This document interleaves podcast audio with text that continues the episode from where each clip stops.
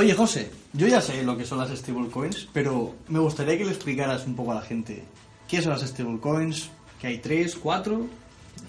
Vale, me, alegra que me hagas esa pregunta porque está pasando algo, algo muy silencioso, que es un indicador fundamental así de grande. ¿Ok? Em, para todas las personas que ven estos vídeos, las stablecoins eh, en castellano sería como las monedas estables. Son eh, monedas, criptomonedas, que básicamente pues siempre están cerca de un dólar. Pueden llegar a valer un dólar 10, un dólar 15 o pueden llegar a valer 95 centavos, 85 centavos, pero digamos que su fluctuación está muy cercana al dólar Como bien dices, son estables. son estables. Entonces, claro, yo al inicio, la, la primera stablecoin que conocí yo fue Tether. Eh, claro, yo pensaba en ese entonces que era una eh, forma de que los brokers que no aceptaban fiat, ni dólar, ni euro, en los momentos donde hay mucha tempestad, que hay mucha volatilidad, era un mecanismo para que el, el criptoinversor se refugiase en Tether y eh, no le pillara aquellas bajadas o aquellas grandes subidas. ¿no? Para congelar un poco su patrimonio. Correcto, tú tienes unas rentabilidades, las quieres proteger, las pones en Tether y digamos que estás protegido. Y yo creo que eso, eso fue el inicio. Pero el otro día, investigando un poquito, me doy cuenta que hay 17 stablecoins. ¿Vale? Y tengo aquí la página web donde ves que está USDT, que es Tether, pero también está Goose, que es la de Jeff Gemini, que es la de los famosos gemelos de Facebook. Está la de USDC, que es la de Coinbase. eh, TUSD, DAI, EURS, hay, hay 17. Y una cosa interesante es que si ves el market cap, o sea, la cantidad de dinero que empieza a entrar a través de las stablecoins, empiezas a darte cuenta que eh, están saliendo muchas empresas, como puede ser ya el rumor de que JP Morgan puede crear su stablecoin.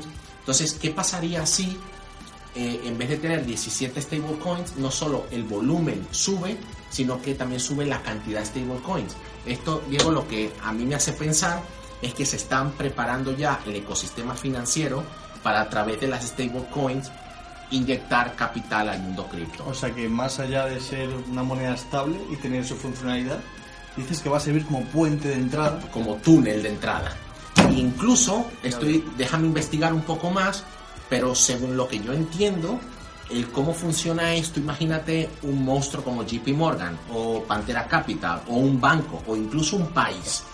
Tú imagínate que un país o un gobierno quiere inyectar 300 millones de dólares, pero quiere inyectarlos aquí, ahora, hoy, porque ha detectado que el Bitcoin va a subir o una criptomoneda, una altcoin va a subir, y quieren inyectar 300 millones ya aquí, ahora.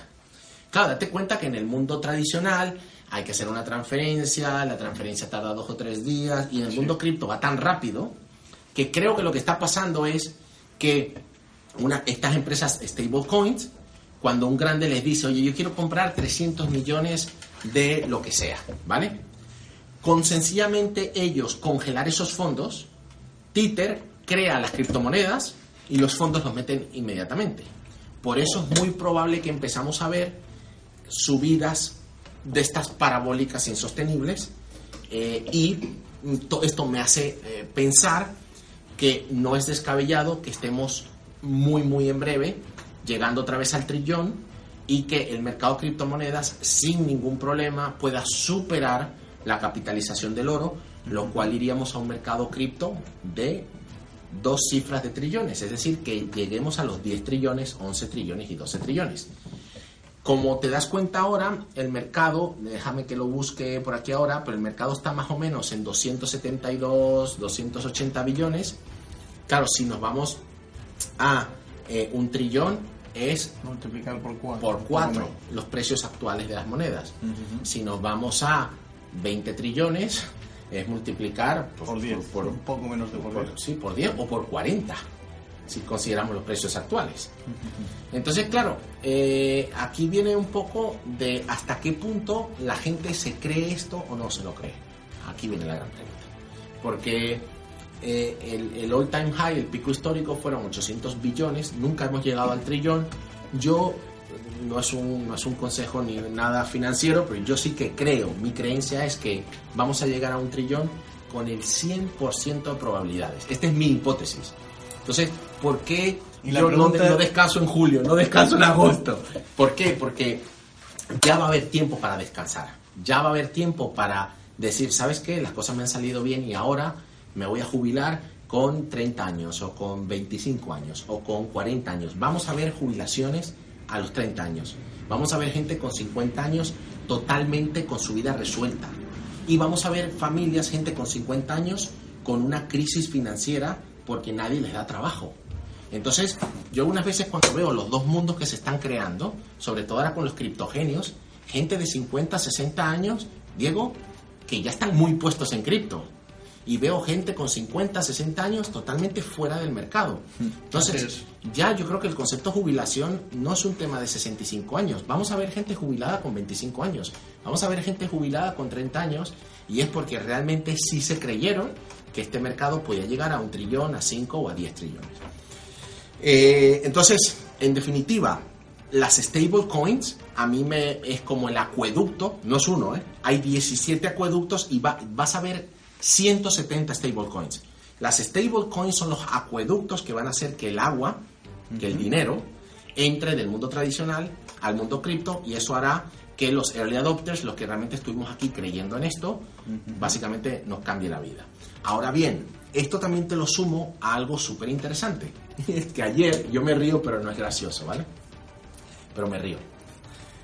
Ayer publicaron oficialmente que los bonos del Estado en países como Suiza, Alemania, Dinamarca y en definitiva en la zona euro, si tú compras un bono del Estado alemán de 10 años, que te adelanto, es súper seguro, ¿vale? O sea, es una inversión Estable. estable. O sea, estás comprando bonos de Estado alemán, o sea, más seguro que eso imposible. Te van a ofrecer una rentabilidad de menos 0.27%. Es decir, que estamos perdiendo. Es jugar a perder poco. O sea, ya, mira, el mundo está tan mal que la gente ya no quiere jugar ni a ganar, la gente quiere perder poco. Pero como es seguro, es el, el Estado alemán, alemán, como puede ser danés o suizo o lo que sea. Entonces, realmente empieza, empie- empezamos a vivir una etapa muy interesante. porque Lo, escúchame con atención. Los bancos se han quedado sin ningunos productos atractivos que ofrecer. Porque ya me dirás tú qué atractivo tiene garantizarte, eso sí, garantizado, ¿eh? un menos 0.27% de rentabilidad anual. Ya. Te lo garantizo. Por el colchón, ya. ¿Vale? Entonces, estamos viendo donde los bancos se están quedando sin productos financieros atractivos. Estamos viendo cómo eh, grandes familias con muchísimo dinero no tienen a ningún sitio a donde ir. Tú me dirías, ya se pueden ir a los inmuebles. Los inmuebles están alcanzando picos históricos y las familias con mucho dinero que saben mover su dinero eh, comprar a la alza no es su hobby eh, principal. Entonces, eh, estamos llegando a un punto donde todos los ojos están viendo un poco el mundo cripto, se están creando las stablecoins, que es eso invisible que la gente no termina, no se da cuenta. Se están creando las stablecoins, se están preparando los acueductos para la entrada de dinero y eh, eh, Trust, que son, no, no son fondos de inversión, pero se llaman Bitcoin Trust o Ethereum Trust, como el de Grayscale Fidelity. Eso es. En el último cuatrimestre, o sea, en los últimos tres meses, han pasado de 927 millones a 2.7 trillones.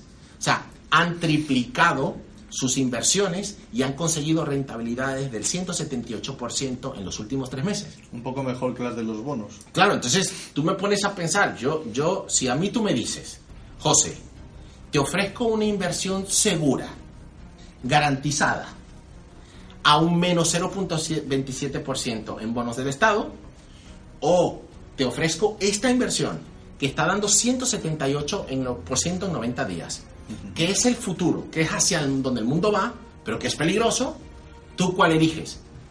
Yo la segura, yo me quedo con los bonos del Estado. no, e- e- es decir, habrá gente, habrá gente que se quedará con los bonos del Estado. bueno, el que quiera proteger su capital, si tú eres un gran patrimonio, pues a lo mejor, pues vete tú a saber, en un escenario de se va todo al traste, pues piden, pues yo me agarro a, a esto. Pero si no tienes capital, Ahí está, pero aquí, aquí viene un poco, y esto es que algunas veces, sabes que yo soy como que muy extremista algunas veces, pero si tú perteneces a una familia super mega adinerada, tienes tanto, tanto patrimonio que de, de, de impuestos de, de IBI pagas millones, si tú estás ultra mega forrado, quizás tú te puedas permitir perder el 0.27% de tu patrimonio anual. Tú te lo puedes permitir. Yo no conozco a nadie que quiera perder, pero tú puedes, tú por lo menos estás jugando a proteger, aunque la mayor protección siempre es ir al ataque, en mi opinión. Pero cuando tú eres una persona de clase media, que te juegas las habichuelas todos los días, que tienes 2.500 euros de ahorros, en mi opinión te tienes que mover. Te tienes que mover que porque tienes que empezar a ver todos los acueductos, todos los stable coins, todo lo que está pasando es. y quitarte la idea de que en Bitcoin ya es tarde. Puede que para ti Bitcoin sea tarde, pero hay muchísimas otras opciones en este ecosistema. Puede ser el trading, puede ser eh, emprender dentro del mundo cripto, puede ser comprar y vender, puede ser holdear, puede ser airdrops. O sea, hay miles de formas, pero sí, sí, hay que formarse hay que, eh, y hay que intentar ganar tiempo, que alguien te ayude en todo este proceso. o sea que tú ya, por ejemplo, no utilizarías el oro como, como reserva. Eh, mira, eh, el oro, el oro es algo que en mi opinión se está quedando obsoleto. No quiere decir que, que no tenga futuro, por supuesto que, vamos, el oro va a existir siempre. Pero, ¿cómo sales tú de Venezuela con 3.000 kilos de oro? Es difícil, ¿eh? ¿Cómo sales tú de, cómo mueves tú Claro. Claro, el, el tema del Bitcoin es que tú puedes salir de un país corriendo. eh, bueno, esto es un ejemplo, ¿no? Pero la portabilidad que te dan las criptomonedas es increíble. El control que tienes. Después recuerda una cosa. El, el oro no es que sea infinito, pero hay muchísimo oro por encontrar todavía. Sin embargo, el Bitcoin es finito. Y no es divisible. Después otra cosa interesante, y ah, esto, esto me gustó mucho, lo vi el otro día. El oro es una reserva de valor porque ya su precio es bastante estable. O sea, es muy raro que el oro te haga un por mil, no lo va a hacer, ¿vale? La reserva de valor es cuando algo valioso llega a su equilibrio. Y en mi opinión, el oro ya cumple esas características. El Bitcoin y las criptomonedas todavía, en mi opinión, no son reserva de valor. Por más que la gente dice, el Bitcoin es- empieza a ser una reserva de valor, no. Una reserva de valor es algo que ya tiene un valor estable. Y el Bitcoin, bajo ningún concepto, tiene un valor estable. Entonces, para mí, el Bitcoin es un vehículo especulativo mm, haciendo una apuesta por la tecnología y por la mejora del mundo financiero. Pero el Bitcoin todavía no es una reserva de valor. Ahora bien, tú, o sea, ¿qué, qué, qué cosas positivas que está haciendo el Bitcoin? El Bitcoin está creando ahorradores. Cuando una persona tiene 0.1 Bitcoin y ve cómo ese Bitcoin cada vez vale más, la persona, ¿qué, qué, qué idea se le activa en la cabeza? Ahorrar. El Bitcoin está creando ahorradores, cosa que el dólar y el euro no lo han hecho nunca, porque si el dinero no lo mueve, el dinero hay que moverlo, ya, pero yo no sé moverlo, muévelo. Sí, Pero el Bitcoin, si no lo mueves porque no sabes moverlo, el Bitcoin premia al ahorrador. Entonces, el Bitcoin está creando ahorradores. El Bitcoin eh, tiene una, una característica de escasez muy, muy brutal. Otra cosa muy interesante. ¿Cuánta gente pierde oro? No mucha gente. ¿Cuánta gente pierde Bitcoins? Muchísima gente. A cada vez que se pierda más Bitcoins, la escasez sube más.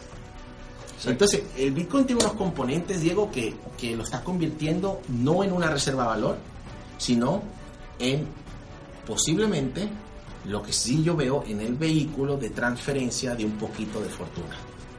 Porque las grandes fortunas van a jugar a proteger y las personas que tengan coraje, habilidad, eso sí, que sean inteligentes y que se sepan, que se dejen ayudar, puede que el vehículo de las criptomonedas puede, ¿vale? Porque todo esto puede salir mal, pero puede que les lleve a una situación financiera un poco mejor. Y por eso yo me levanto todas las mañanas. Claro, pero ahí es donde te iba a llevar yo. Es que tu nivel de creencia te hace a cada día estar haciendo cosas.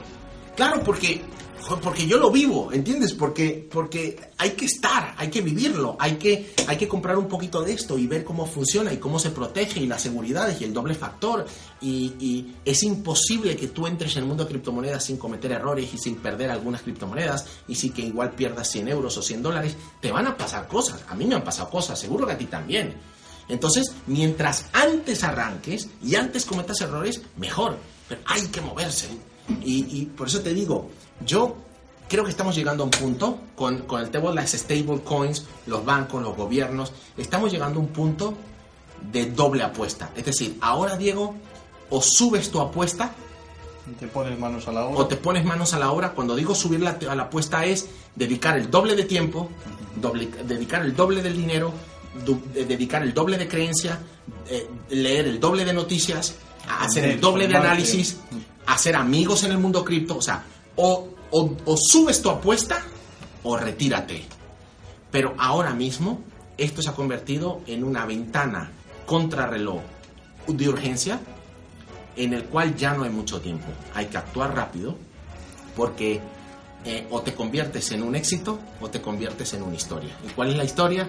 Yo conocí el Bitcoin en 10.000, pero no me lo creí, me lo apuntó fulano de tal, y, y, es que se hablaba muy mal de Ripple, y Ethereum no tenía futuro, y la minería cuando yo empecé estuvo muy baja, y es que esto todavía el proof of staking no era una realidad, te vas a convertir en una historia. Entonces yo siempre, algunas veces pienso, ¿no? Digo, José, ¿tú vas a contar dinero o vas a contar historias? Tú tienes que decidir qué vas a contar, pues vas a estar contando o dinero o historias. Así que cuidado, Diego, asegúrate de que estés contando dinero y no estés contando historias. y nada, tenía aquí un montón de... pero yo te digo algo. Eh, mi creencia, vamos a llegar al trillón. Pero ni siquiera nos vamos a parar en el trillón. Vamos a seguir a 2, 5, 8 y vamos a llegar a la doble, doble cifra. Vamos a pasar de los 10 trillones. Eh, puedo estar totalmente equivocado, pero cuando empiezas a ver que los productos financieros, y no me voy a volver a repetir, ¿vale?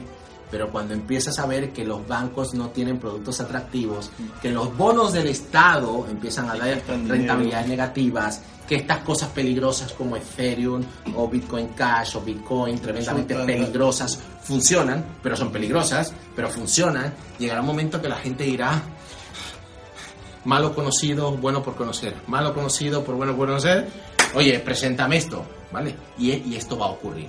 Así que mm, llegaremos al trillón sí y yo si fuera tú, ponte a monitorizar las stablecoins, no solo el número de stablecoins, sino el market cap, la cantidad de dinero que va a empezar a entrar a través de las stablecoins.